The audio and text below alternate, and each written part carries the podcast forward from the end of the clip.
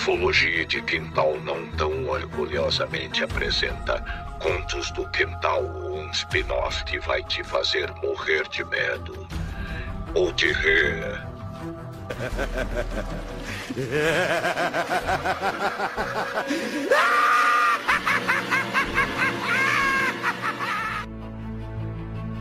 Olá, terráqueos! Tudo bem com você? É o seguinte, estamos de volta a mais um episódio do seu podcast mais bagunçado da galáxia, do seu podcast mais irreverente da galáxia, do seu podcast mais quintalístico da galáxia. Voltamos com mais um episódio de Ufologia de Quintal. Estamos aí. Gente, hoje nós temos hoje o episódio, olha só, esse programa aqui, esse programa aqui, eu não sei se é um piloto, Dudu.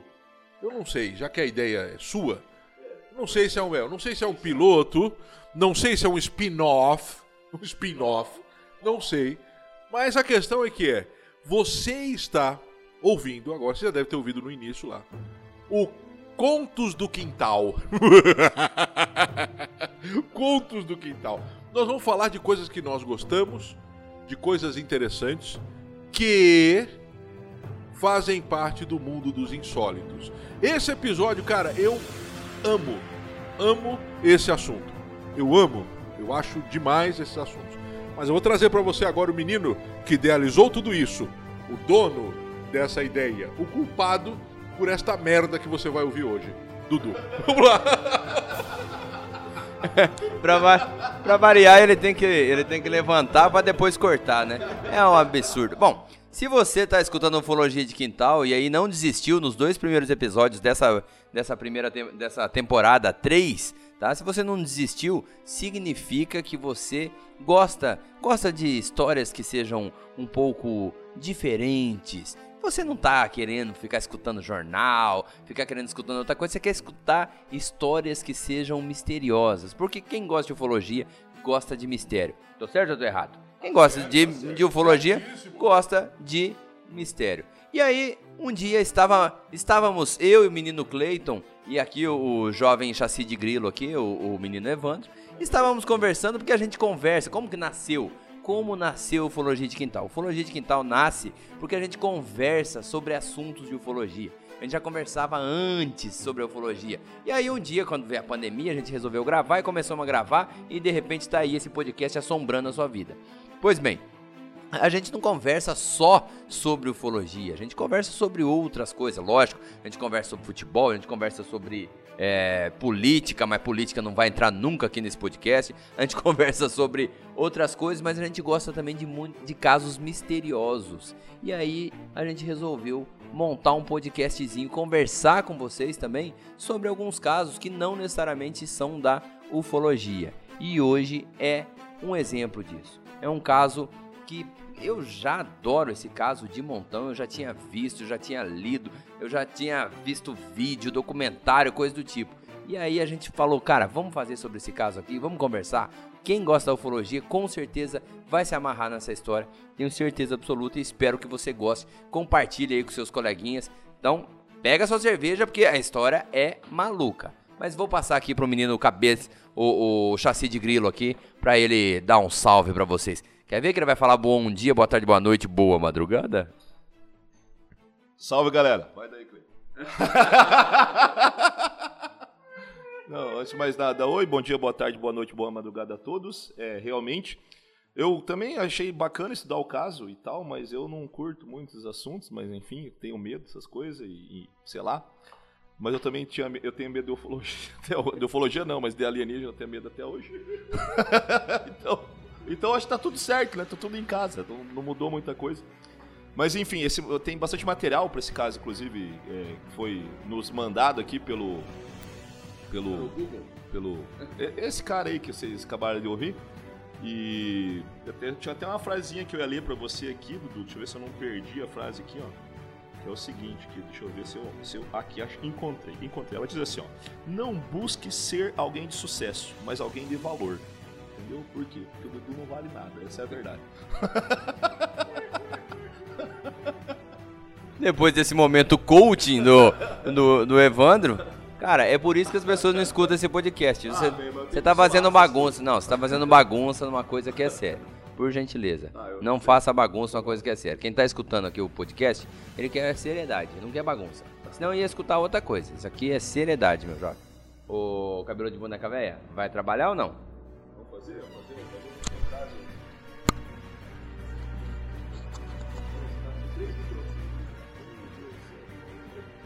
Bom, trabalhar eu não quero, né, Dudu? Trabalhar eu não quero, trabalhar não é a minha ideia, não é isso que eu necessito, não é isso que eu quero.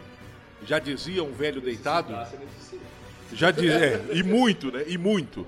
Já dizia um velho deitado, já dizia um velho deitado, trabalhe com aquilo que você ama e dentro de poucos meses você odiará aquilo que amava, né? Então assim, trabalhar eu não quero, não é, não é essa a minha intenção, mas porém, todavia, contudo, né?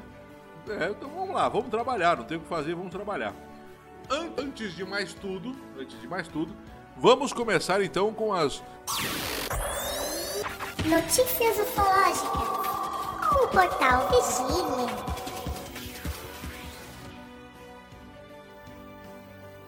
Fala pessoal do Ufologia de Quintal, tudo bem com vocês? Jeff do portal Vigília falando aqui diretamente para o mais aclamado podcast Ufologia de Quintal do planeta.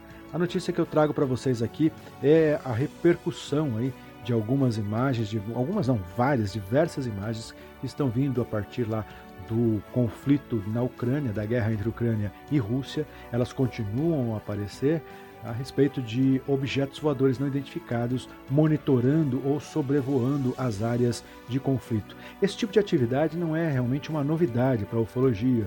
Desde a Segunda Guerra Mundial, com o aparecimento dos Foo Fighters, aquelas luzes que perseguiam os caças aliados e inimigos ali durante os combates, então a ufologia já está acostumada com esse tipo de atividade. Ocorre que agora, nesse momento, nós temos uma proliferação aí de celulares para registrar essas, essas aparições lá na Ucrânia. E isso está gerando bastante polêmica. É preciso tomar muito cuidado, porque muitas dessas imagens são imagens falsas, são imagens com pouca nitidez. Existem imagens que são de outros momentos, outros locais, outras situações que estão sendo circuladas, estão sendo divulgadas como se fossem imagens de OVNIs lá no conflito da Ucrânia, mas não é bem assim. Nós temos pelo menos um relato um pouco mais crível aí de um jornalista, né, um diretor da emissora CBN lá da Ucrânia, que disse que teve uma conversa com o pai de um combatente ucraniano que pediu, eh, ligou ao pai antes de uma batalha, pedindo que ele orasse pelos, pelos colegas ali, ali de combate e que eles estavam sendo cercados por tanques de guerra da Rússia. E durante a noite, parece que o, o, o relato descreve uma nave espacial que teria abaixado ali sobre a região e disparado raios e intensos lampejos e neste momento destruído todos os tanques inimigos, aí, todos os tanques da Rússia. Esse relato ganhou uma grande repercussão, tem até uma conotação religiosa, mas ele é o típico evento que a, a ufologia enquadraria aí nos seus Uh, nos seus objetos de pesquisa.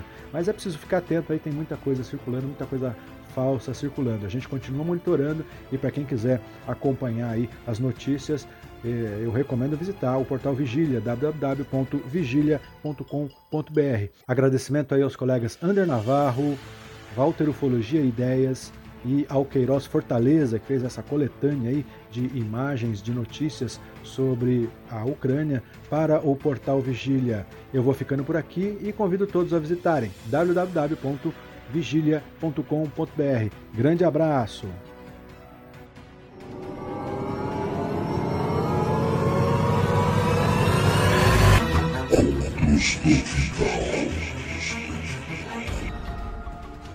Bom, então é isso aí, né? Você acabou de ouvir a notícia ufológica da semana. É o que está bombando nas redes sociais ufológicas. O Jeff e o seu portal, o portal Vigília, é aquele que você pode entrar para observar a notícia e, como diz o garoto Dudu, botar fé no que está escrito ali. Que o Jeff, de muita responsabilidade, agora com seus novos né, auxiliares ali, seus editores ali, o Ander Navarro. Ander, um abração no seu coração. Ander, que é nosso ouvinte também e grande, grande artista, hein? Monstro. O cara desenha demais, é muito bom. Né? Então agora aí, olhou, cara, Portal Vigília, pode confiar. Sem estresse. Bom, Agora vamos falar aqui, ó, a hora de fazer o mexão, né? Bom, como você sabe, já ouviu isso no primeiro episódio, nós vamos continuar pedindo o seu dinheiro. Não quer dizer que é para nós. Até mesmo porque, né, cara, nós não temos é, é, é, nada que lhe, que lhe sensibilize a nos dar dinheiro. Mas hoje eu vou pedir para você dinheiro para o recanto da criança.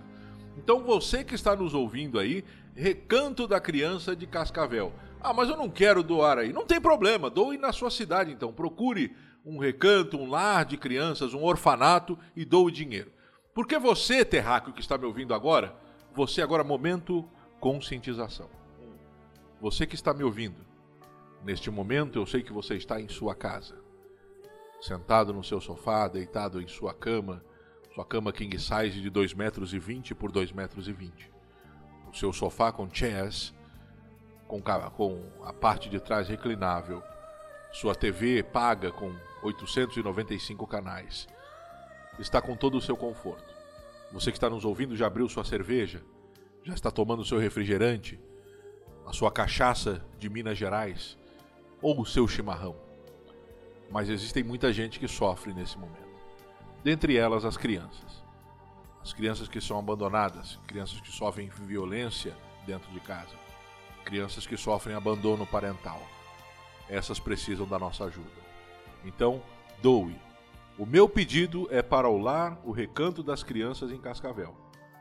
E aí o Dudu vai deixar depois para você ali no Instagram o Piques do Recanto da Criança eu vou deixar na descrição desse episódio o Piques do Recanto da Criança.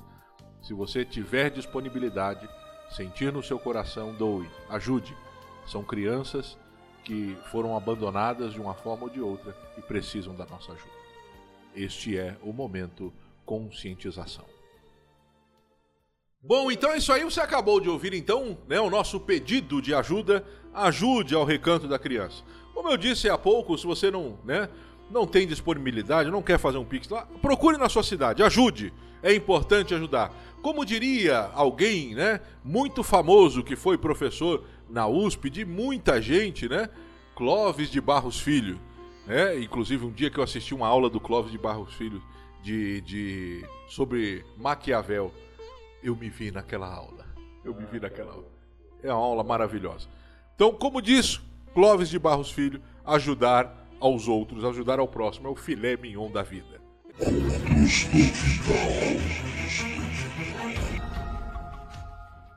É isso aí. Vamos lá então, gente. Já que você agora já ajudou, já se conscientizou, vamos embora. O que, que nós temos hoje então? Eu tenho hoje um caso que eu acho excepcional. É um caso que é excepcional. Eu não conheço. Minha sogra conhece. Minha filha conhece, mas eu não conheço. Mas oi. Oi. É o caso, é o caso de reencarnação, um dos casos mais fatídicos da história. Um dos casos mais irrefutáveis da história. É o caso de reencarnação de Shanti Devi, uma indiana. Reencarnação, você acredita? Fale conosco lá no nosso Instagram. Entra lá, fala com o Dudu. Ó, oh, Dudu, não acredito em nada disso aí, não. Você é uma badalheira, você. Entra, entra em contato lá. Fale com a gente. Você acredita em reencarnação? Olha, eu não sei se você acredita ou não. Eu também tenho minhas ressalvas, nós vamos discutir isso nesse, nesse episódio. Mas esse caso, Dudu, cara, é complicado, velho. É de levantar cabelo de careca. Bom, vamos deixar claro aqui, né, Cleiton? E Evandro, que a gente não está aqui para discutir religião nem é, sobre o que as pessoas acreditam da religião, e sim falar sobre o fato, é, sobre esse caso. Então, assim, logicamente cada um é, dentro da sua religião, alguns vão acreditar nessa em reencarnação, outras pessoas pela religião não acreditam, acreditam que exista uma vida pós-morte, mas que seja de uma outra situação, vai para o céu, ou enfim, que você faça de alguma outra é, alguma outra forma que o seu espírito seria levado, né? Ou tem até quem acredite que não. Quando você acabar, quando você morrer, acabou mesmo. Zé finir, não tem mais nada, não sobrou mais nada. Tudo aquilo que você viveu, viveu, que não viveu, não vive mais. Mas, de fato, esse caso, ele, ele é um caso muito especial, porque assim, tem muitos fatos que são muito redondinhos. É muito assim, cara, se é uma mentira, é a mentira mais bem contada da história, porque é muito, quer dizer, não vou dizer que é a mais bem contada da história, porque é, é muito complicado isso, né? Mas que é uma mentira muito bem contada, com certeza absoluta, é muito bem contada. Eu tenho certeza absoluta que você também vai ficar com o cabelo em pé. Você também vai pensar assim: caraca, será que isso aí é um miguezão muito grande? Ou será que isso aqui é verdadeiro? Se não é vero, é bem trovado, como dizem os italianos, né? Poxa vida, hein? Olha, citando it- italiano, esse. esse é, quem vê. Não, é um troglodita mesmo, né? É um troglodita. É um poliglota, né? Poliglota. um beijo pra você, pô. Te amo.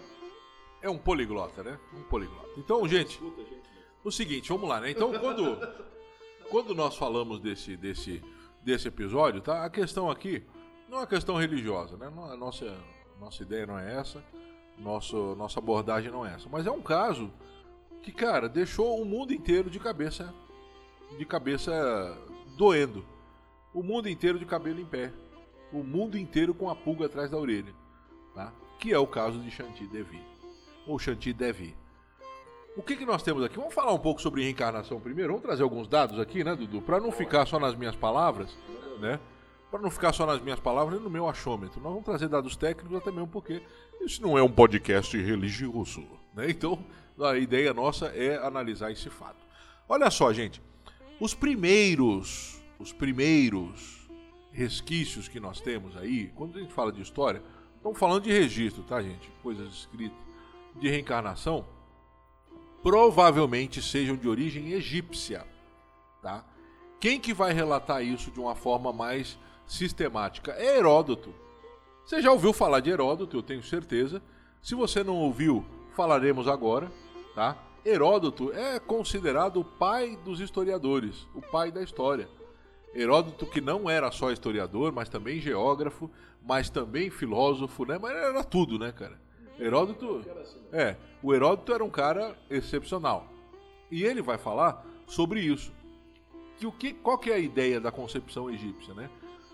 Que logo após a morte, então o cara morria, logo após a alma ia para uma criatura. Morreu, pum, fechou o olho, acordou em outra criatura.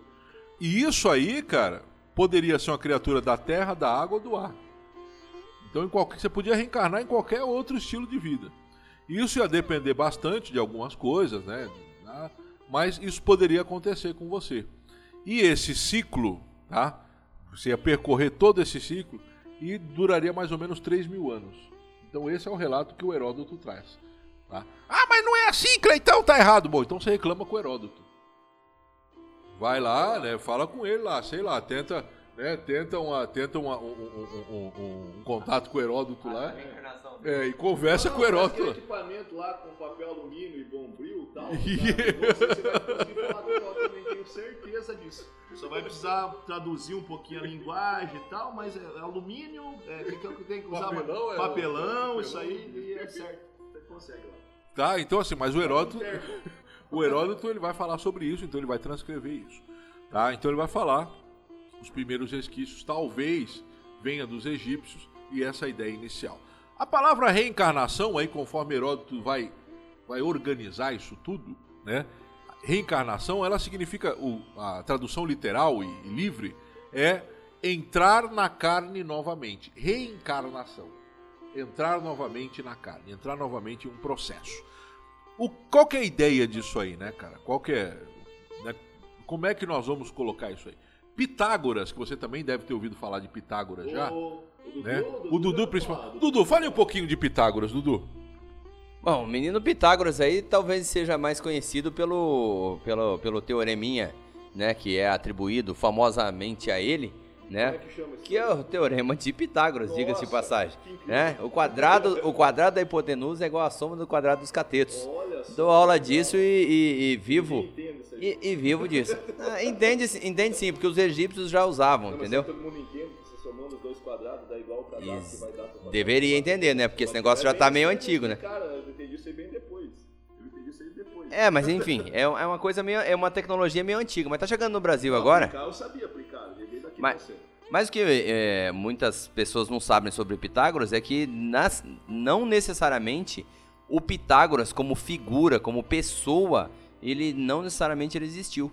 Né? E que muita gente também não sabe é que é, é atribuído à escola pitagórica, isso sim, um grupo que realmente existiu, um grupo de gregos que buscavam conhecimento, e aí, como todos, né, na, Grécia eles eram filósofos, era porque era muito misturado, né? Você pega, por exemplo, na matemática, os números é, são alguns números que são é, atribuídos como números triangulares, que eles eram atribuídos como uma coisa da, da, da, divindade, né? Você pega, por exemplo, o número 6, que ele, ele é um empilhamento ali do número 3, 2 e 1. Então ele é conhecido como um número é, triangular, ele lembra muito essa questão da divindade. Então você tem toda uma questão misturada ali com filosofia, ciência, e Pitágoras é, a música que a gente conhece hoje, o Cleitão aqui é um grande músico de mão cheia, mas talvez ele nem saiba que a música é, é justamente colocada pelos pitagóricos. A música ocidental, né? Eu mesmo fiz a minha dissertação do meu mestrado sobre isso aí,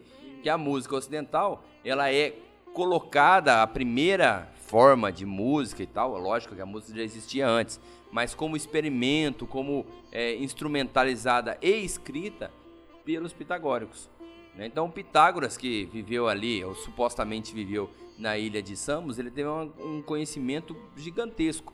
E ele tem essas contribuições na matemática, mas ele é conhecido basicamente pelo seu teoreminha que talvez aterrorize algumas crianças de nono ano até hoje. Não, é, é, é bem divertido. No final do ano lá, todo mundo, bastante, muitas pessoas colocam lá, mais um ano se passou e eu não usei o, o, o, a fórmula. Não, esse, me, esse meme é da fórmula de Bhaskara, tá? Pode ser do Pitágoras. É, eu acho mais legal do É, não, mas então você.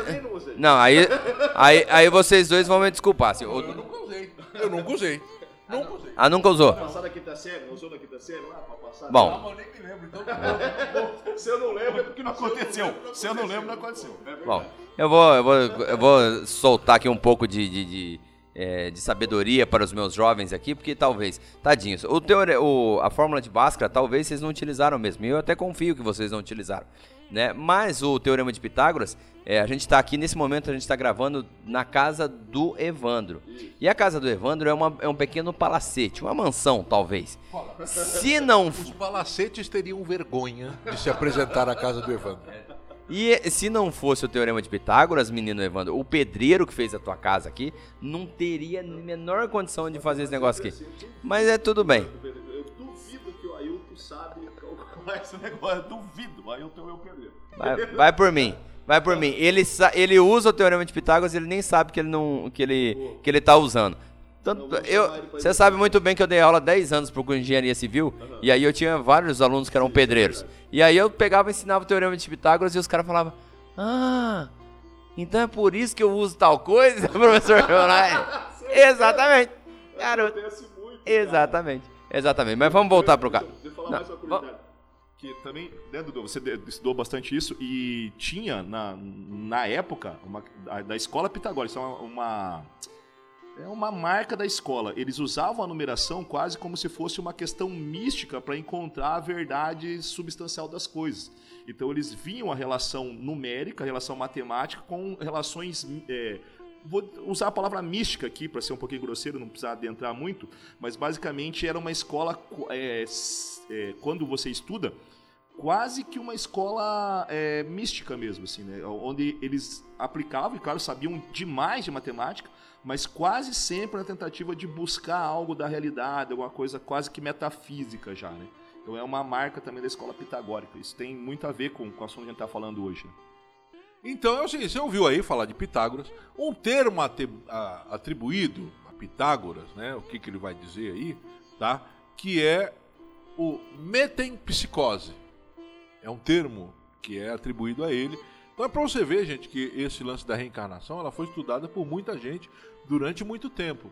Né? Então, por isso que nós resolvemos trazer um assunto ligado a isso, devido à complexidade, cara.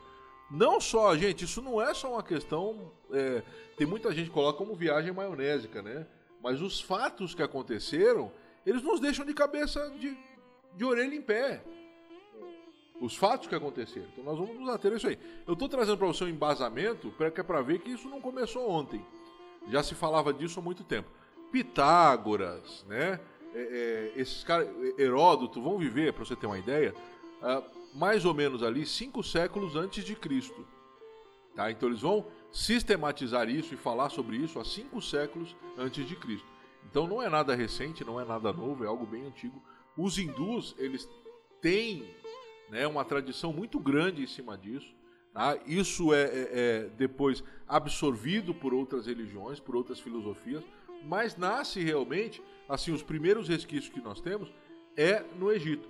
Isso passa por Egito, passa por Grécia, passa pelo, pelo judaísmo. As nossas religiões aqui do Brasil, judaico-cristãs, bebem dessa fonte, não que todas acreditem, né, cara? Mas, por exemplo, tem uma, tem uma ramificação do judaísmo, que é uma ramificação mais mística, que acredita na reencarnação. Então tem muita gente que acredita nisso. Então eu estou trazendo isso para você aqui para quê? Né, para ver que não é algo totalmente maionésico. Você sabe que o Ufologia de Quintal, ele procura ser cultura. Às vezes não é cultura de porcaria nenhuma. Mas a gente procura, mas a gente procura, é, a gente, a gente procura trazer para você algumas ideias, né, com embasamento. Tá? Então, assim, o que nós estamos falando aqui é algo que é muito antigo, pensado há muito tempo. Aí o que, que acontece? Isso aí vai, vai ser trazido durante muito tempo para cá, né? vai, ser, vai ser utilizado, é base de muitas religiões, tá? De muitas religiões, muita gente vai falar sobre isso.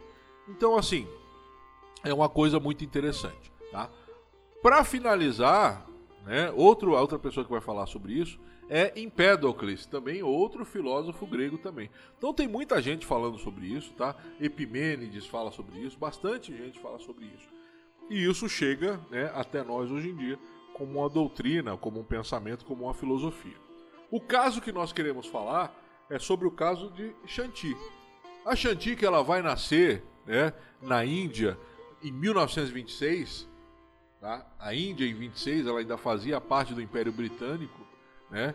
Então a Índia ainda estava naquele processo ali de, de, de tentativa de, de descolonização, né, cara? Aquele negócio todo.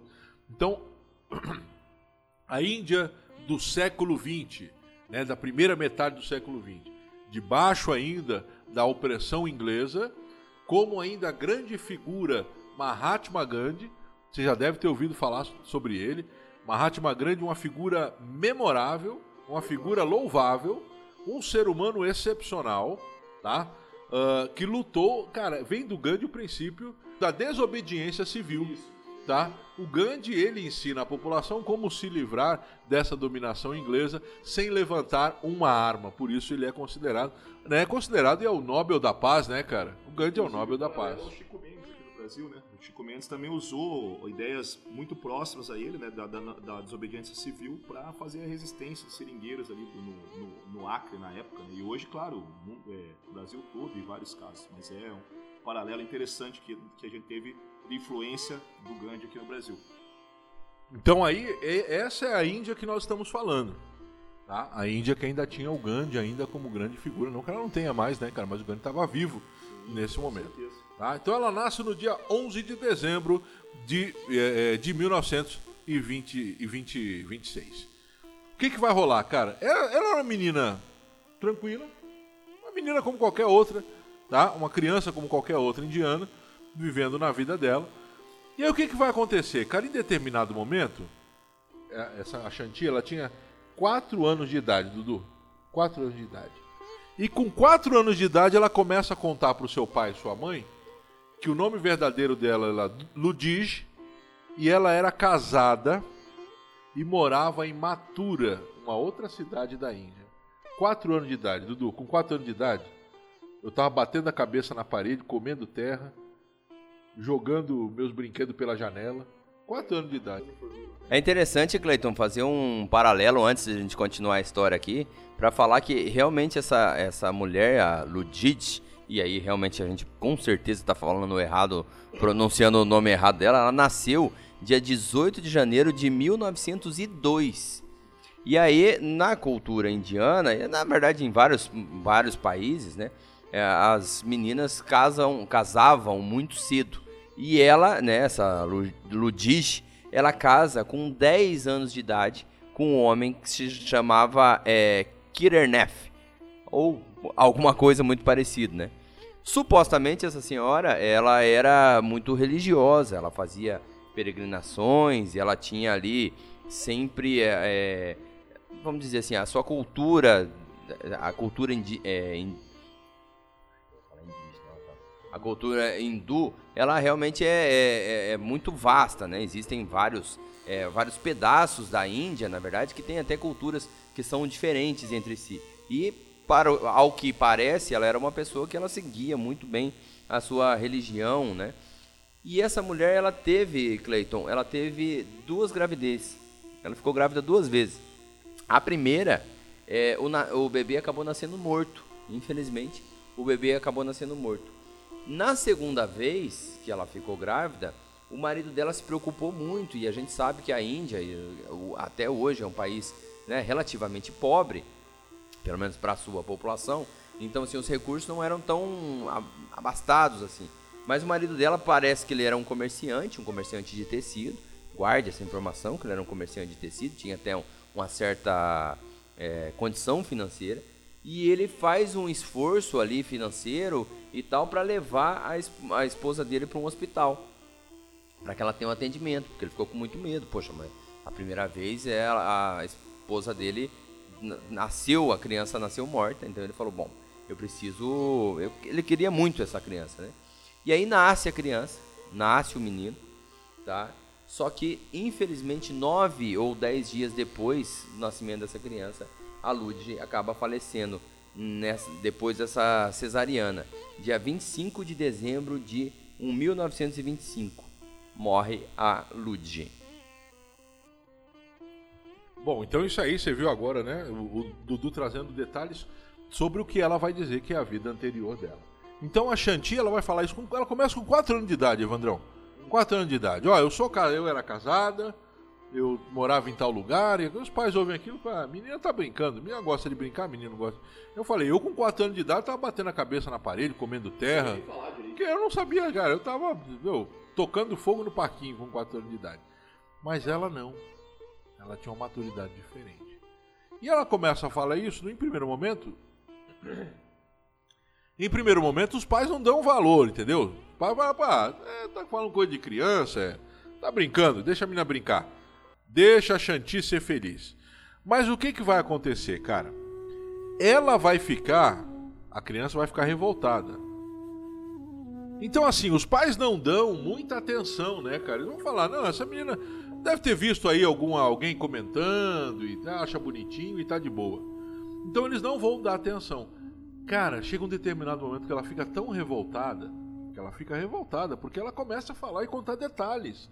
Ela se lembra, gente. Ela se lembra literalmente quem ela era. Cara, e com quatro anos, meu, consciência.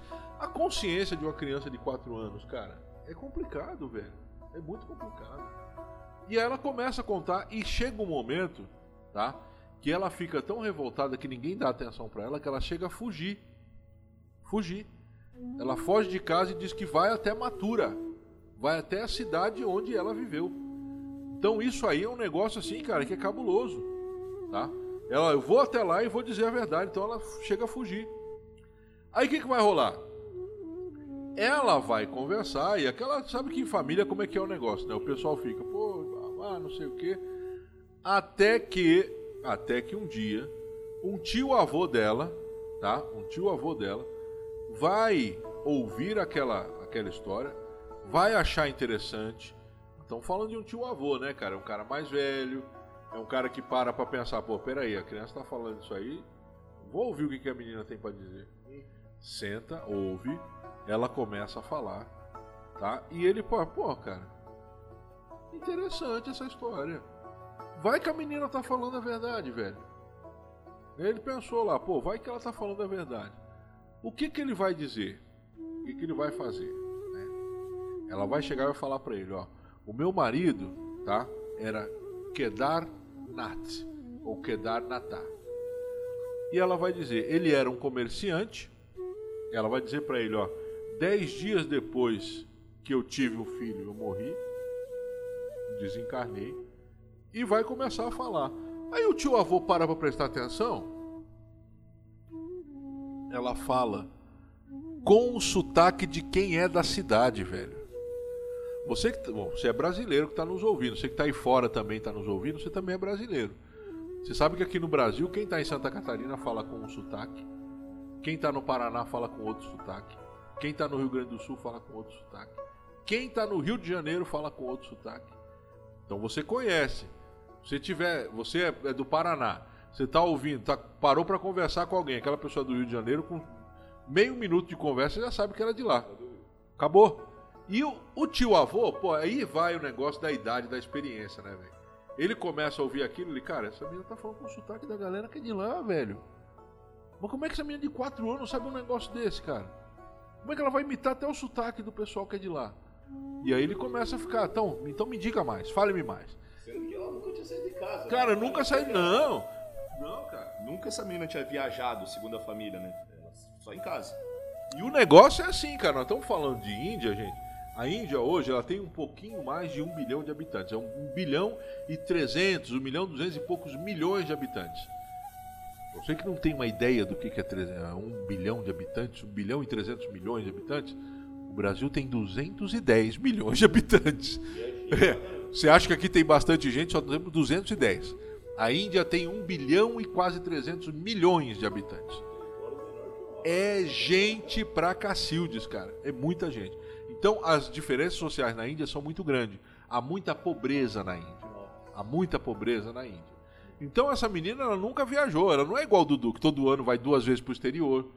No ano passado, o Dudu viajou cinco vezes para o exterior. Dá feriado de carnaval, Dudu estava lá no exterior. Deu feriado de Páscoa, Dudu no exterior de novo. Deu final de ano, vai o Dudu passar um mês na Europa. Ela não era igual o Dudu. Diferente, menina pobre. Menina pobre, humilde, da grande Índia. Ela não viajou, ela não conhecia.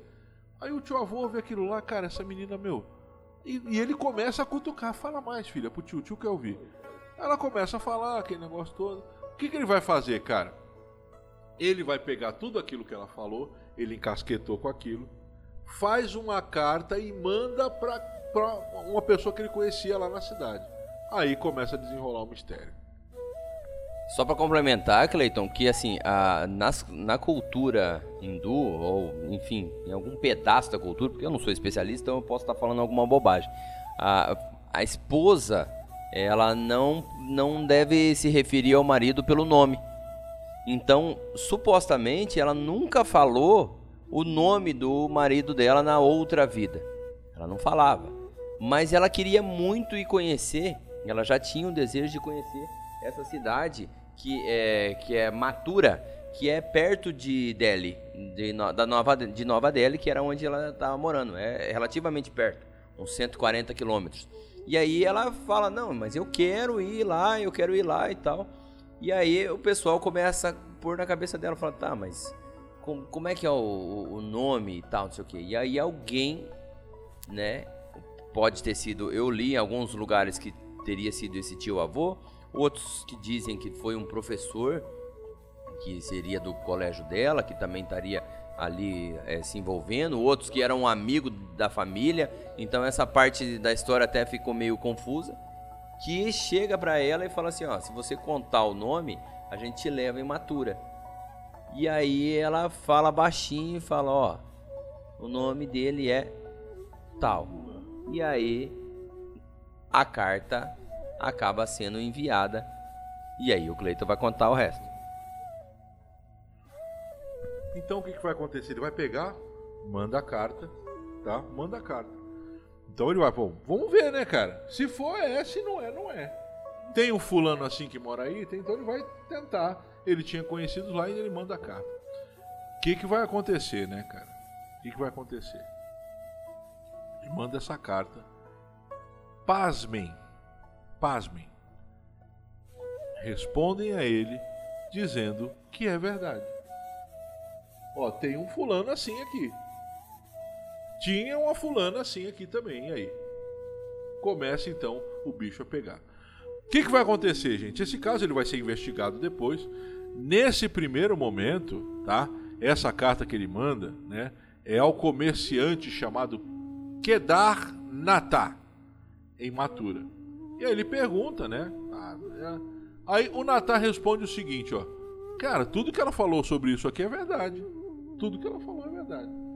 E aí ele vai pegar o seguinte: vai enviar alguém conhecido na casa do que ela diz que é marido dela para avaliar a situação, se ele tá casado, né? Também não trazer problema pro rapaz. Imagina, né, cara, o problema que poderia ser trazido. O que, que vai acontecer? Vai pegar a menina, depois de tudo isso, entra em contato. O rapaz está lá mesmo, o nome da esposa dele era aquele que ela disse, que estava certo ao primeiro encontro. As famílias então vão entrar em contato e vão fazer então o primeiro encontro. Dudu, como é que se dá esse primeiro encontro, Dudu? É, supostamente primeiro foi um primo desse que eu vou chamar de marido, né, da, da Santi, que seria o, o marido dela na vida anterior. Primeiro vai o primo dela, dele, né, chega lá e vai na casa onde ela morava. Afinal de contas era uma menina, você não vai mandar ela viajar assim de qualquer jeito. Então vai lá esse senhor e conversa com a família, conversa com eles. E detalhe, né, que esse primo conhecia a Lud, que seria a vida anterior da Santi. E aí ele conversa e tal, não sei o que, e realmente ele fica impressionado. Ele fala, cara, é impressionante. A, a, quantia de detalhes que essa menina sabe, a quantia de coisas que essa menina sabe sobre a nossa família é, é incrível. Não tem explicação. E aí ele vai pra Matura, ele chega lá e fala pro, pro então, então o, o marido, né, que seria da Santi na vida anterior, e chega e fala: Meu amigo, o negócio é o seguinte: você vai ter que ir lá visitar ela, porque realmente o negócio é muito estranho. É muito estranho, é muito estranho mesmo. E aí, passado algum tempo, vai o marido e leva junto o filho dele. E aí, o, o que é interessante, Cleiton, é que eles pegam e mandam esse senhor para casa dela, né? Onde ela estava vivendo. Então, leia-se que é uma menina que tinha entre 9 e 10 anos de idade. Então, supervisionada pelos então pais, né, nessa vida dela. E aí chega lá, o pessoal decide testar ela mais uma vez. E pergunta para ela: "Você sabe quem que é esse cara aqui? Esse aqui é o irmão mais velho daquele do, do, do seu marido." E ela diz que bate pronto de primeira, fala: "Não. Vocês estão querendo me enganar. Ele é o meu marido." E aí aquilo já dá um gelo na casa, todo mundo já fica, ué, o que, que é isso? Como é que pode um negócio desse aqui e tal? E aí ela começa a relatar e começa a contar algumas histórias. E aí o então marido dela começa a ficar cada vez mais impressionado, cada vez se convencendo daquela história. Porque assim, é, estava ele ali, a família da, da Santi não tinha nada, ela era uma família também que tinha até uma, um certo recurso dentro da comunidade é, da, ali na, na, cidade e tal, então não era uma, uma família pobre que estava querendo explorar ou ter dinheiro, não. Eles tinham até um certo recurso e eles ninguém tinha interesse na mentira ali, ou teoricamente ninguém tinha esse interesse. E, e eles todos ficaram assim, cara, mas será que isso aqui é verdade? E aí, Cleiton, tem a parte que é mais emocionante nessa história. É a parte que é assim, é, é, a, é a pitada da emoção. O filho da, da Santi, na outra vida, ele nasce e ela morre nove dias ou dez dias depois né, que ele nasceu. Passado todo esse tempo, ele é mais velho. Veja você, olha que estranho isso. Ele é mais velho que a Santi. Ele é mais velho que ela. Porque ele, ele nasceu, a Sandy nasce acho que quase um ano depois. E aí levam esse garoto na casa. E essa Sandy supostamente começa a chorar copiosamente, mas copiosamente abraça o menino e começa a chorar. E aquele choro, aquela coisa, aquela, aquela, aquele choro de emoção de encontrar amigo, um, um amigo, ah, tô louco, de encontrar um filho depois de quantos anos, né, um parente, uma pessoa que estava perdida, sabe? Isso, imagina essa emoção. E ela vai e abraça esse esse menino. E aí a pitadinha que é que é assim que me transformou na, na, na emoção desse caso é que o pessoal ficou assim impressionado. Mas como é que ela reconhecia o garoto? Como é que ela sabia? E aí ela manda de primeira e ela pega e fala assim, ó, a alma ela reconhece a alma de outra pessoa e o meu filho é a minha alma. Então não tinha como eu não reconhecer ele. É quase que um lance espiritual, assim, mas é uma carga de emoção gigantesca. Gigantesca mesmo. Lógico, passa-se esse encontro, então foi um encontro marcado de muita emoção, aquela coisa toda. A Santi, até inclusive, tem outro, outro detalhe, Cleiton e Evandro, que a, nessa reunião, é, a Santi pede para a mãe dela para cozinhar alguns pratos. E fala para a mãe dela, né? Fala, mãe, cozinha tal prato aqui, tal prato ali. Que eu confesso que eu, eu até tenho o um nome aqui anotado, mas eu não sei nem o que, que é isso, não adianta nem falar para vocês. Um parece que era alguma coisa de batata, alguma coisa assim. E aí ela pede para a mãe dela, fala, cozinha isso aqui que vai dar bom. A mãe dela chega com aqueles pratos. O marido dela da vida anterior olha para aquilo já maravilhado, fala, poxa, mas esses pratos aqui são os meus dois pratos favoritos. Então a Santi já sabia de antecedência numa época que você não tinha internet para stalkear uma pessoa, ela já sabia de antecedência os pratos favoritos dele. O que realmente assim é impressionante. E aí quando acaba aquela visita, o marido dela fala: "Não, tá na hora de eu ir embora, eu, eu vou levar meu filho e tal, não sei o quê". Diz que essa menina entra num desespero, um desespero incrível, porque tá levando, você imagina você tá se despedindo da sua então, entre aspas, família. Você tá despedindo da família. Aí eu li até um, um, uma, um negócio ali num dos comentários, em um dos, dos, é, dos textos que eu, que, eu andei, que eu li sobre esse caso, que eu achei muito interessante. Que, que fala o seguinte: se a reencarnação existe, é uma benção que a gente não lembre da vida passada. Porque você, cara, quem tem aí seus, vamos dizer, seus 30 anos de idade, 25, 30 anos de idade para frente, já passou por algumas coisas de dor, de sofrimento, de alegrias, de tristeza.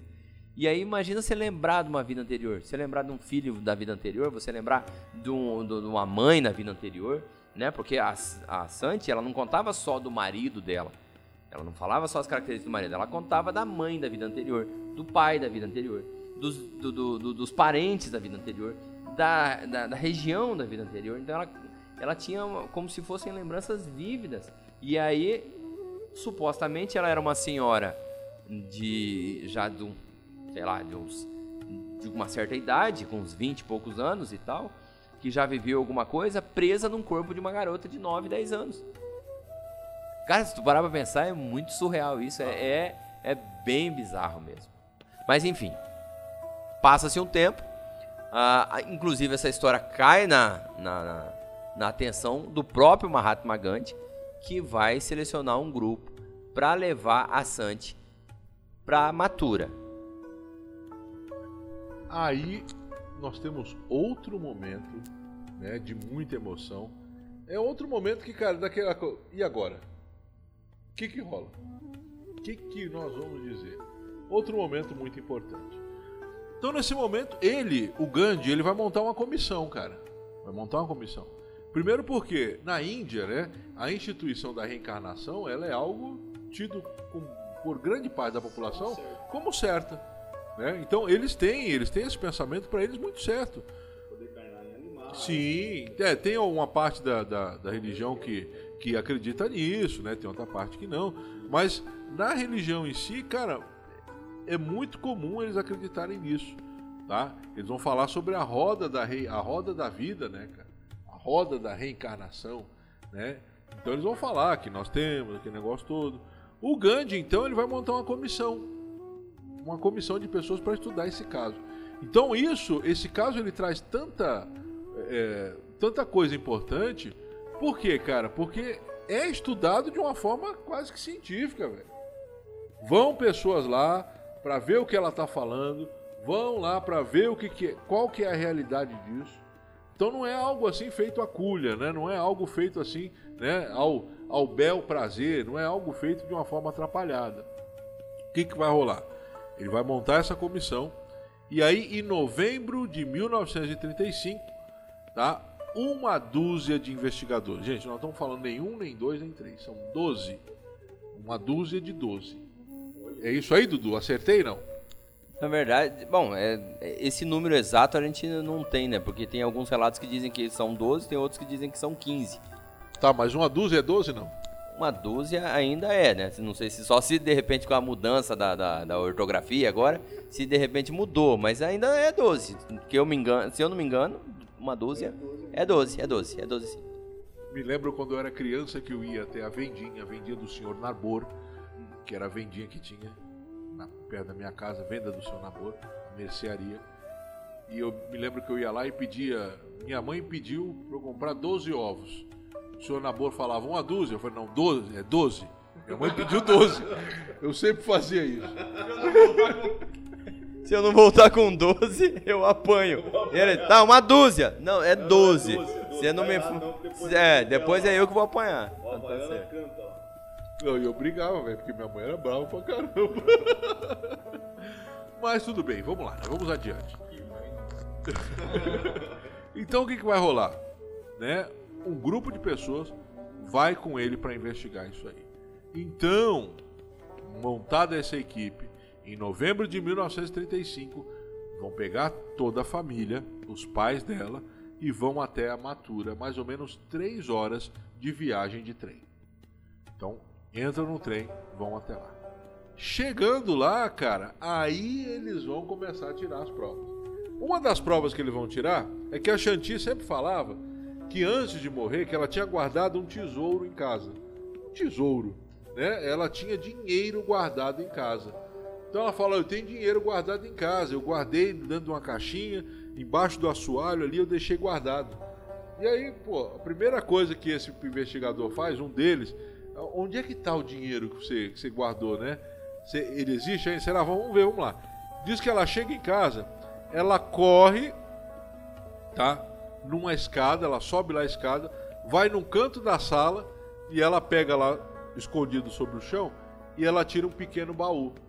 Aí ela abre aquele baú, ela vai com a, né, com a, na seca naquele baú. Aí ela chega lá, Pô, mas tá vazio aqui. Aí o cara pergunta, mas aí que tava o seu tesouro? É, era. Aí não, mas tá vazio. Tinha aqui o cara. Não, não tinha nada. Tá me enrolando, né? Começa aquele negócio. Aí o marido fala: Não, depois que ela morreu, depois de uns dias eu encontrei isso aí e tirei o dinheiro. Fui lá e comprei de Patagônia. Comprei. Deu, deu duas caixas de Patagônia. Deu duas caixas de Patagônia. Deu duas caixas de Patagônia. Então, quando ela morreu, depois de um tempo, eu tava triste aqui, desanimado. Fui lá e comprei duas caixas de Patagônia e enchi a cara. Aposto que era uma Indian Patagônia. E ele vai falar, cara, mas é um negócio impressionante.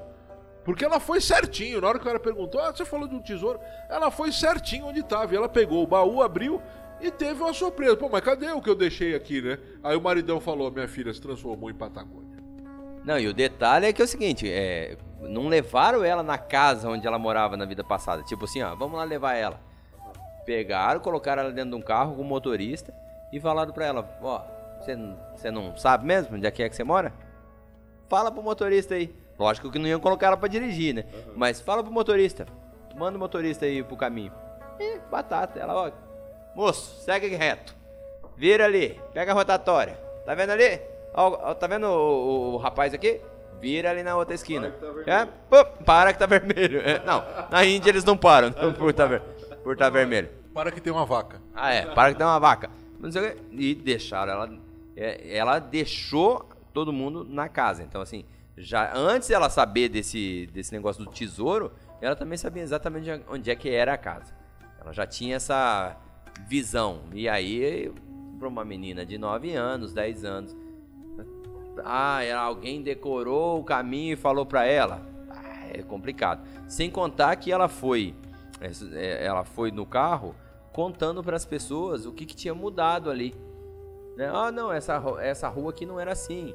Esse, essa construção não era assim. Esse prédio aqui cresceu aqui, não tinha isso aqui e tal. E aí o pessoal que estava nessa comitiva ia anotando. Ia anotando, não, não sei o que, não, deixa eu ver isso aqui e tal. E aí ia com os moradores, com os locais, ia confirmando. Isso aqui, como é que era esse prédio aqui antes? Não, isso aqui não tinha não. Foi tal, depois que foi criado. E aí, mais um, uma coisa que, é, que aperta nessa história da Santi. E aí, para vocês verem, o negócio começa a ficar tão sério, porque vai tudo vai sendo corroborado, cara. Ela não dá uma fora. Não dá uma fora. Tudo que ela fala, o pessoal vai investigar, é realidade. Então ela chega lá, né, vai correndo, vê o baú tá vazio, ela pergunta, o marido fala: comprei Patagônia, né? Não, dá. Ela tem toda aquela emoção novamente quando vê filho, quando vê os filhos, o marido. Mas aí não acaba por aí, Dudu, porque aí ela vai na casa dos pais. Indicando também, ó, entre a esquerda ali, tem o rio, ah, né? Falando, e como o Dudu falou para você, ó, isso aqui antes era tudo mato. Outra vida. Isso, os pais da vida passada. E ela vai indicando, ó, isso aqui quando eu, quando eu era vivo aqui é tudo mato, tá? né? Tipo o Darlan falando sobre ufologia de quintal, né? né? Tipo, né? Tipo tio e tipo tio e falando, ó, quando eu cheguei aqui no ufologia de quintal era tudo mato. Então mais ou, é, mais ou menos isso aí. Então o que que acontece, cara? E, e vai chegando e vai falando, aí, velho, aí começa o negócio. Quando ela chega na casa dos pais antigos, né? E ela olha os dois, ela corre abraçar, cara. E é um chororô, velho. É aquilo que o Dudu falou, é uma emoção que é. Eu não posso dizer outra coisa que não seja espiritual. Não dá pra falar outra coisa. Não dá pra falar outra coisa. Eu fico imaginando hoje. Minha mãe já é falecida há alguns anos.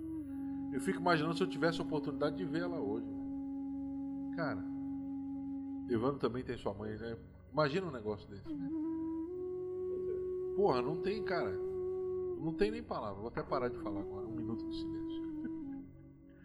É um negócio que você não tem explicação. E para ela, ela estava vivendo aquilo naquele momento. Ela estava sem ver os pais um tempo. E aí ela aparei, ver o pai e a mãe. Foi um chororô, foi um negócio todo. Né? E aí o que, que vai acontecer? Isso tudo, né, para fechar ali com chave de ouro, as pessoas que estavam fazendo esse estudo, a comissão, fala que, cara, eu não tenho como descrever, eu não tenho como racionalizar esses acontecimentos. Não são racionais. Eu pego uma menina de 9 anos, ela nunca veio aqui, ela sabe de tudo, ela encontra o pai, encontra a mãe, encontra o caminho da casa, encontra o caminho da casa dos pais. Ela foi certinho onde tinha um baú com o dinheiro que ela tinha deixado. Como é que eu vou. Não tem. Eles, eles acabam essa investigação com essa viagem simplesmente sem ter o que dizer. Eu não sei o que dizer, não sei o que falar. Eles acabam literalmente assim. Não tem como dizer que não.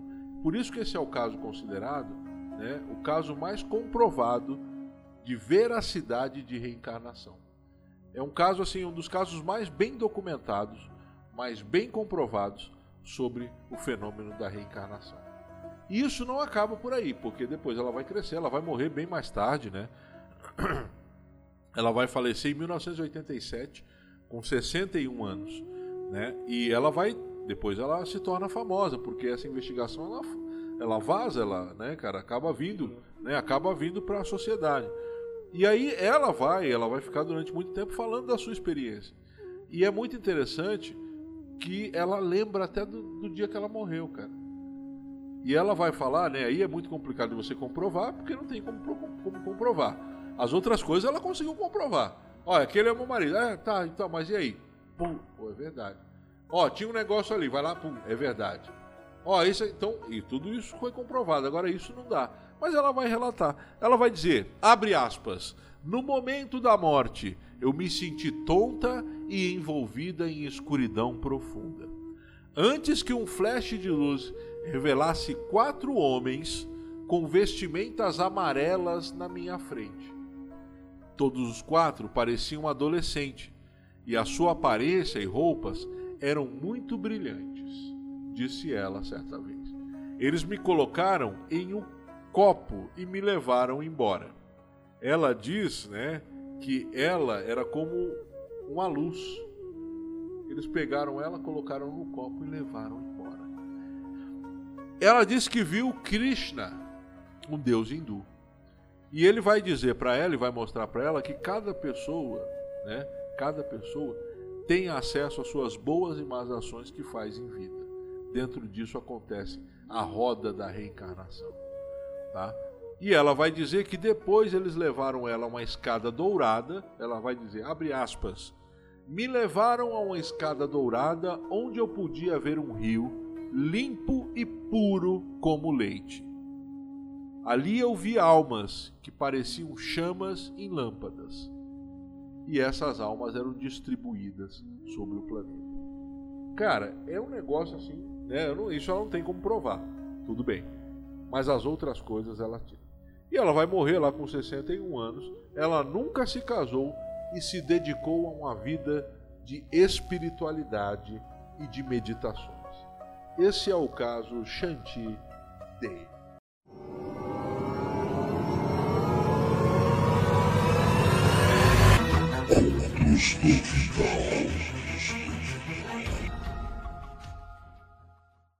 Tá? Um caso excepcional. Eu vou chamar o Evandro que está caladinho. Evandrão, qual que é a sua percepção sobre esse caso fantástico? É que ele realmente é fantástico. Não, é que é muito, muita coisa, né, cara? Então, é, a gente, uma das teorias que o pessoal mais é, fez e que também o, o, a comitiva aí no caso mais identificou, segundo eu é, li, né, porque assim realmente é muita coisa para esse caso, tá? E assim acho que das primeiras vezes que eu não realmente não consegui ler todo a gama de, de, de, de coisas que tem antes desse episódio, que ele é bem vasto, assim, é, apesar que o material é quase o que o mesmo, quando você vai lendo, assim, né? Mas sempre fica algum detalhe, um outro que você vai pegando, etc. E também foi pela comitiva o lance mais justificado. Né? Então você não tem como, é, por uma sugestão hipnótica, por exemplo, a, a, criança saber tudo isso. Até porque, em geral, a, a, a sugestão não dura tanto tempo, né? Por anos, no caso aqui, né? A moça morreu aí com 61 anos. Uh, então tem essa questão. Uma outra questão que eu fiquei pensando também, né, cara, é que você, ao longo da história, você também tem é, pequenos gênios, né, de, de, inteligência, QI. E quando eu digo assim, QI não é somente a questão, é, vamos dizer assim, acadêmica da coisa, né, mas, por exemplo, o QI da, da, da percepção é, emocional, né, aqueles leitores, aqueles é, ditos mágicos que leem mentes, né, que mais eles estão lendo a linguagem corporal da pessoa, né. É, isso, exatamente. É, exatamente. Então, é, ou no poker, né, isso também é bastante usado, você lê basicamente o que o cara tem e vê essa visão nos olhos. É, e isso, de fato, pode ocorrer, e já aconteceu algumas vezes, você citou o próprio Aristóteles, né, que com, é, segundo relatos, ali, com em torno de 10, 11 anos, já fazia é, é, é, menções na academia, né, onde aí grandes sábios, ah, mas a menina tinha 4 anos. mas a, a, questão é que no caso do Aristóteles já estava, por exemplo, assim, falando com os suprassumos da época. Então, assim, já estava é, batendo pau a pau assim com os maiores filósofos contemporâneos a ele. É, então, e assim, vários outros relatos de, de pequenos é, gênios, tem até, uma, não, não, que eu esteja comparando em nível, né? Só estou querendo é, elucidar melhor o que eu estou dizendo, mas tem essa, essa menina agora que ela fala as palavras mais corretamente, né? Que está bem famosa na internet, que é um gênio da comunicação, né? Então, de vez em quando, é, a gente mesmo tem alunos que a gente vê que, pô, esse cara aqui é um pouquinho acima da média, ou muito acima da média, pela idade dele, deve saber mais que do, do, que pode, né? Mas no caso aqui, a questão impressiona muito pela, pela baixíssima idade, né? E o que, que poderia estar acontecendo caso fosse assim, né? Ela precisaria ter ajuda da, da família, né? É, por exemplo, a questão quando ela se localizou é, sozinha ali no carro. E como o Dudu bem mencionou, a família não tinha muito porquê de, de fazer isso, a não ser é, uma tentativa de fama, não sei. Uh, outra coisa poderia ser que ela mesmo, uh, devido a essa grande inteligência que ela tinha, essa grande habilidade que ela tinha, ela acaba adquirindo para ela mesma essa personalidade. Né?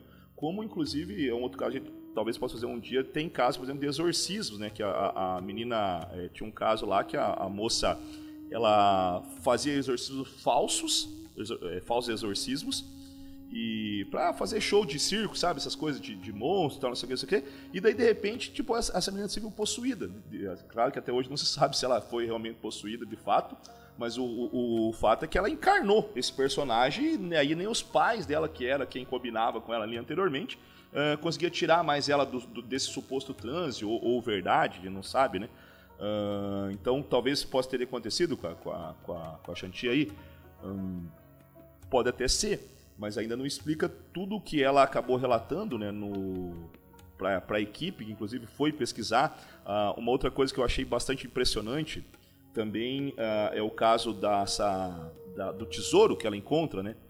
E aí também, eu até, até, no início eu tentei relativizar, tá, mas quando você fala que tem um tesouro, no caso, né, e o cara já, tava eh, já tinha encontrado, na verdade, esse dinheiro, você acaba também jogando para a pessoa que está te ouvindo uma espécie de viés da, da resposta. Né? Então, se eu te faço uma pergunta, o cérebro humano ele tem uma quase que predisposição a responder. Eu acho que eu já falei sobre eh, esse exercício em algum capítulo, que você é um teste rápido para isso, né? Você tem duas mulheres, para homens, né? São duas mulheres, uma loira e uma morena, completamente diferente, duas é, assim consideradas bonitas pela cultura local, uh, só que uma loira e uma morena. E para mulheres o contrário. Então um rapaz de cabelo escuro e um outro rapaz de cabelo é, claro.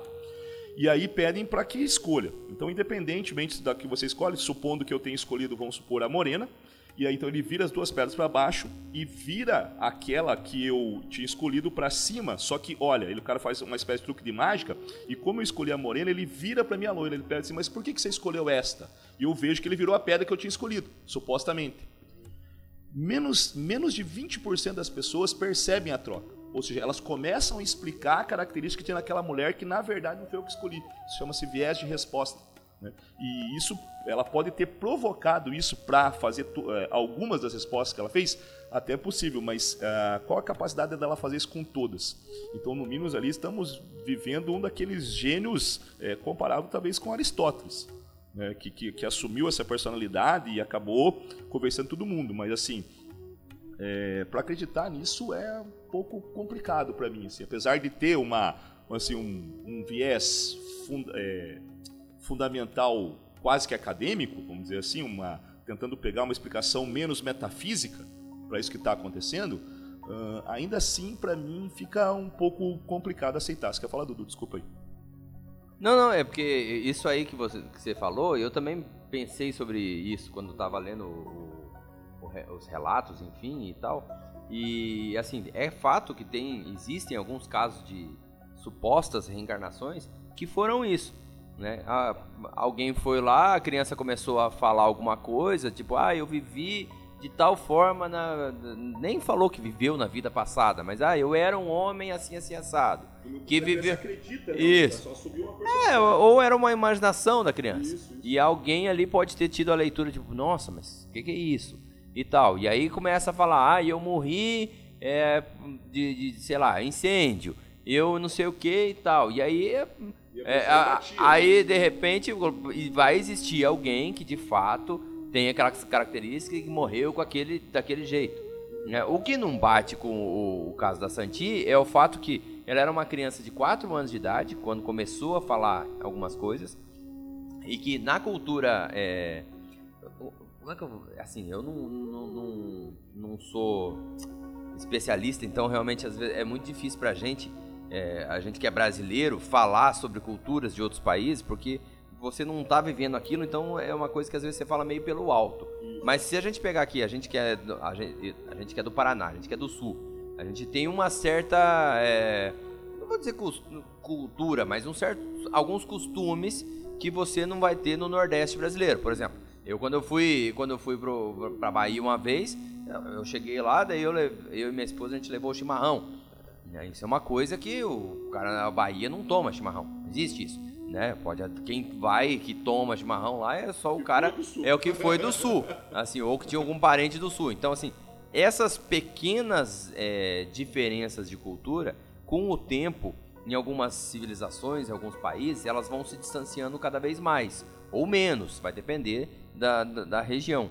E na Índia tem algumas é, partes que são muito distintas mas muito distintas mesmo. E aí o que começou a pegar mesmo é que ela falava de alguns costumes de uma outra região que era muito diferente da dela e que ninguém tinha explicado para ela que era assim, mas que ela já é, que supostamente ninguém tinha explicado para ela, mas ela já sabia disso. Ela já sabia como é que era, por exemplo, um doce típico da outra cidade. Ela já sabia disso. É uma roupa típica da outra cidade. Ela já sabia disso. E lembrando que é uma época que não se tinha acesso à informação como você tem hoje. O que, logicamente, pode ser que alguém foi lá e colocou na cabecinha dela e falou: Ó, oh, lá é assim, lá é assado, e não sei o que. Ela começou a fazer, a fazer isso. Mas é a coincidência de achar um cara que morava na cidade que ela supostamente falou que morava com o nome certo e com a característica física, porque a gente até, o Cleiton até não comentou, mas ela falava da característica física do, do marido dela, que ele supostamente tinha uma pinta na- no rosto, que de fato tinha, e que ele usava óculos, e de fato o cara usava óculos. Então, assim, além da característica é, de comportamento, que parece que o comportamento dele também era bem amarrado com aquilo que ela falava. Que seria um cara calmo, um cara gentil, um cara muito educado.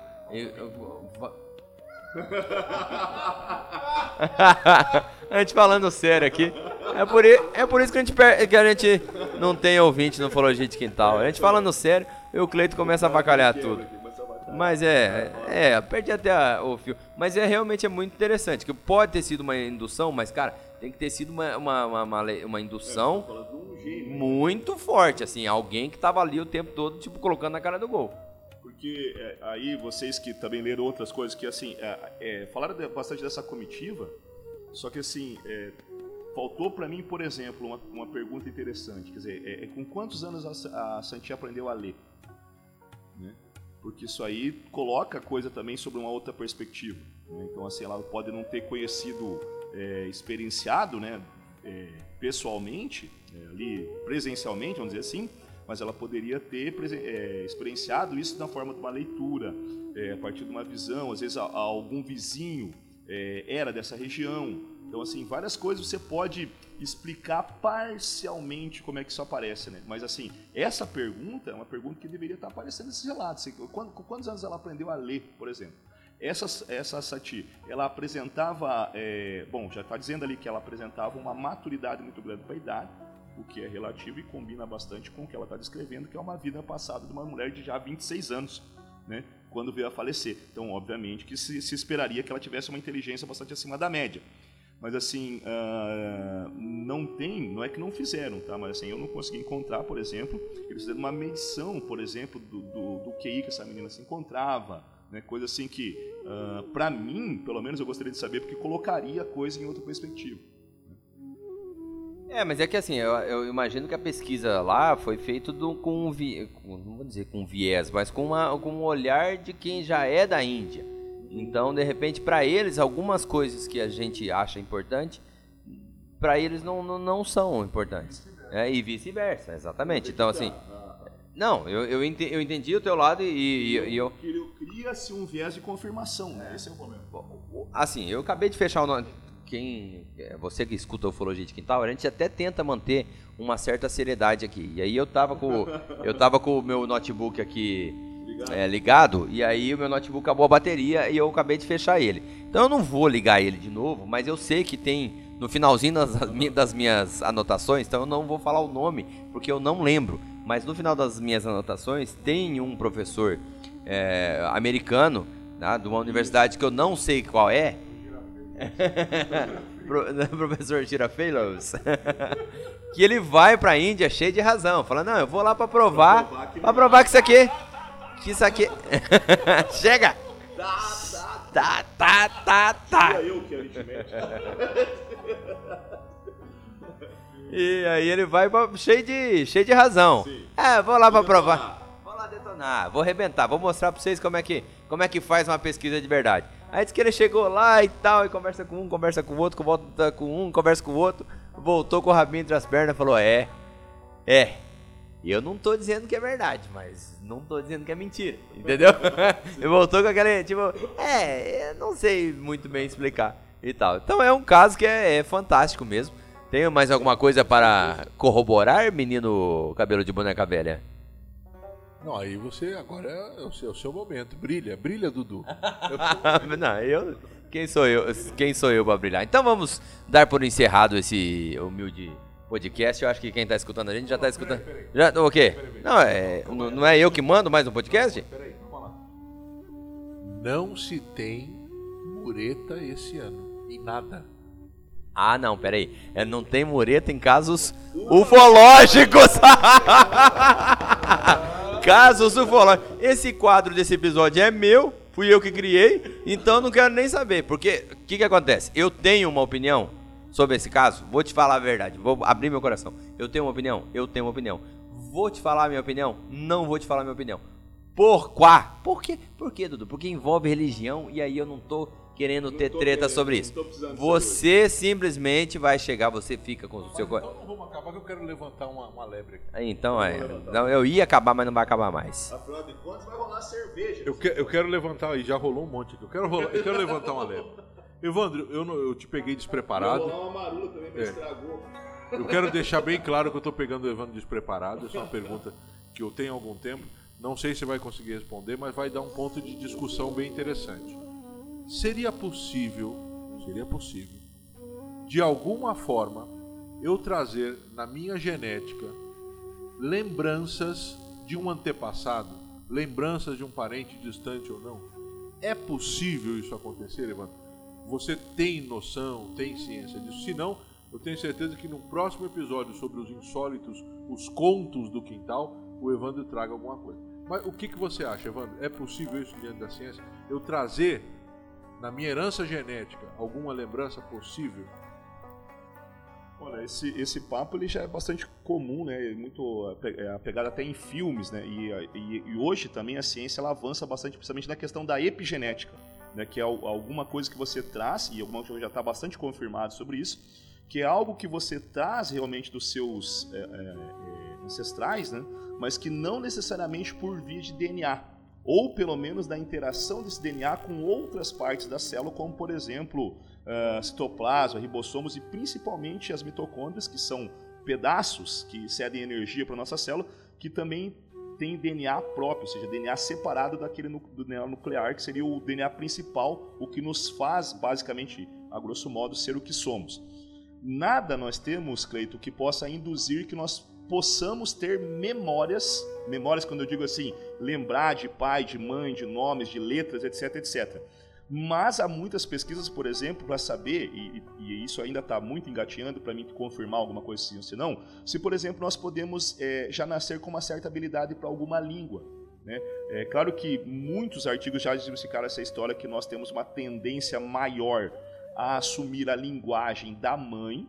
O, é, o que a maior parte dos artigos diz é que isso não é verdade, que isso é uma questão muito mais cultural, né? É, é, é mais propício até acreditar que o próprio feto está sendo influenciado pelo que está falando de fora, né? Do que com uma genética que ele nasceu já com habilidade para aquela para determinada língua. Embora isso não seja uma unanimidade na ciência, certo?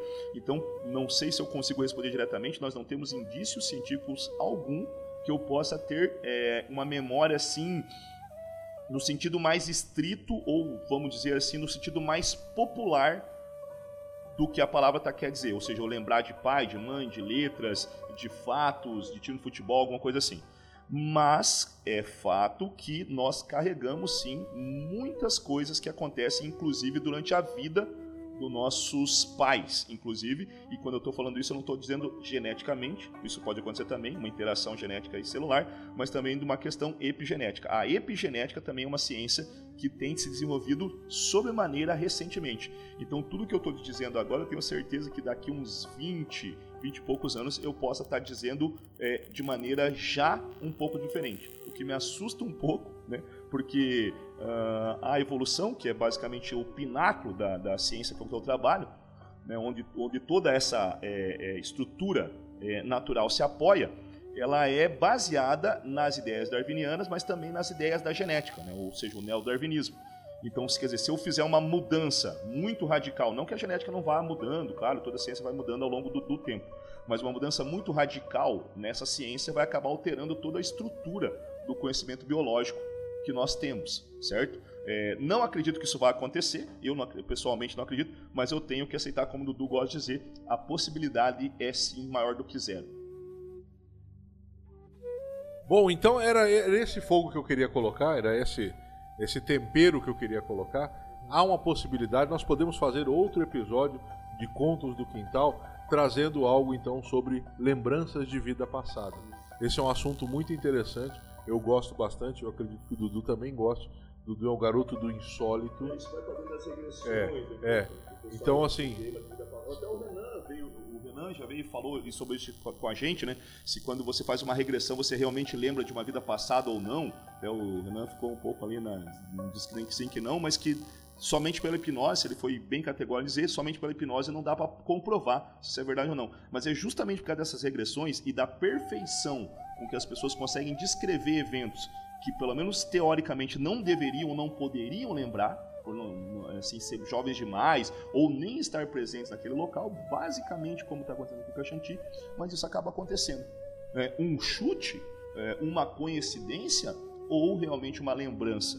Isso é uma pesquisa que está tentando, não, não a regressão em si, mas a questão da epigenética, né? se, se isso é realmente carregado vias físicas, é, bioquímicas, estamos dizendo, se não pelo DNA, por lipídios, por proteínas, né? A gente já sabe, por exemplo, o mal da vaca louca nos revelou, não sei se alguém lembra né, do, do, antigo mal da vaca louca, ou também chamado encefalopatia espongiforme, nos revelou que tem proteínas chamadas de prions que podem alterar outras. Então, a presença dessa proteína simplesmente pode causar alterações em proteínas saudáveis, fazendo uma espécie de réplicas dessas primeiras. Né? Então, se isso é possível, porque as nossas lembranças pelo menos em teoria. Elas são basicamente jogos proteicos que acontecem dentro da sinapse do nosso cérebro. Então, por que não é, proteínas que nós adquirimos via células maternas, por exemplo, no óvulo, não poderiam também influenciar a gente sobre alguma maneira? E se podem, e se é que podem, por que não também as nossas memórias?